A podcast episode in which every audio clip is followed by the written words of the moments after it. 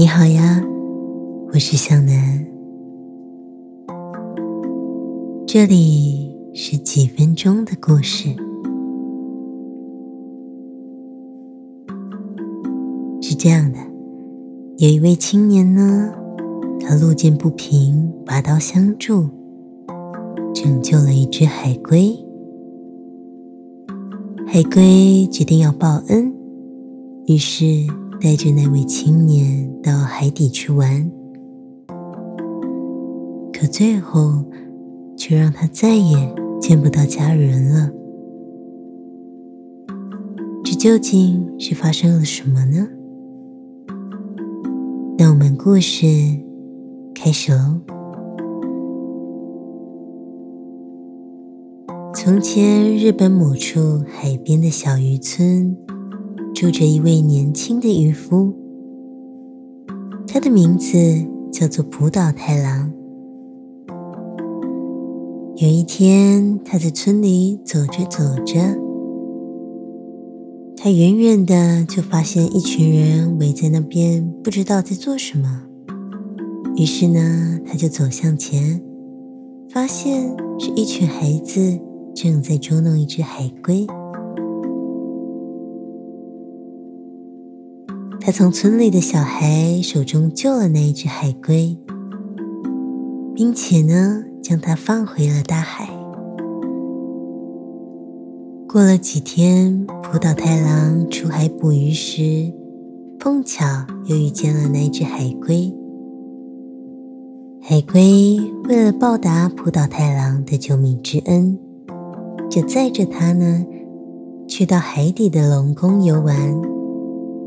龙宫的公主很谢谢葡萄太郎救了海龟一命，亲自呢带着葡萄太郎参观他的龙宫，还为了他准备了丰盛的晚宴。各式各样的鱼、虾、海龟们也都来到了龙宫，跳起迎宾舞蹈，表示欢迎。葡萄太郎看得目不暇接，乐不思蜀。公主呢，见到太郎喜欢这样的安排，于是邀请他留下来多住几天。在海底的每一天都充满了惊奇与喜悦。可是到了第三天，太郎突然想起了他年迈的母亲，心里想着母亲一定很着急。这么多天都没有看到他了，于是呢，太郎就赶紧向公主还有海龟告辞。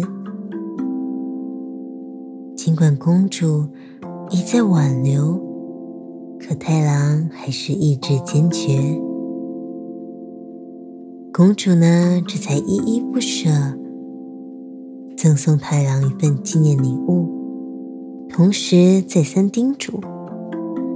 这个礼物叫做玉夹，无论遇到什么样的状况都不能够打开它。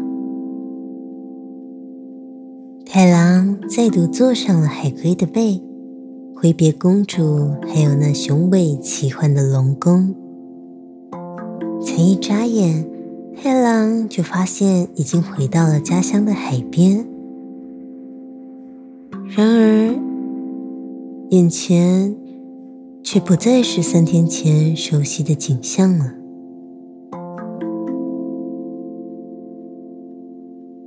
而且就连来往海边的渔夫也没有一个是认识的。葡萄太郎担心着年迈的母亲，可自己呢却又找不到回家的路。他问了好多人，可就是没有人知道他是谁。也没有人知道他的家在哪里。后来，葡萄太郎看到了一位年迈的老翁，试着再去询问，看看有什么线索。这位年迈的老翁的确知道葡萄太郎，可他知道的却是一个传说。他们传说着有一位叫做葡萄太郎的人，在一百年前出海后就没有回来过了。而失踪几天之后，他的母亲因为太过忧伤而病倒，不久后便过世了。原来呀，在龙宫住三天，但在人间竟然已经过了一百年。如今，葡萄太郎抱着公主送的玉夹，觉得伤心、孤单，不知道自己该何去何从。他坐在沙滩上。眼睛直直望着大海发呆，忘了公主的叮咛，拿起了玉夹，顺手就打开了盒盖。就在这一瞬间，一阵白烟从河底窜了出来。白烟消失时，年轻的太郎竟然变成了一个驼背、白发、白胡须的老人了。好了。葡萄太郎的故事就到这里结束了。另外还有一个小故事想与大家分享，的故事叫做《夜莺与玫瑰》。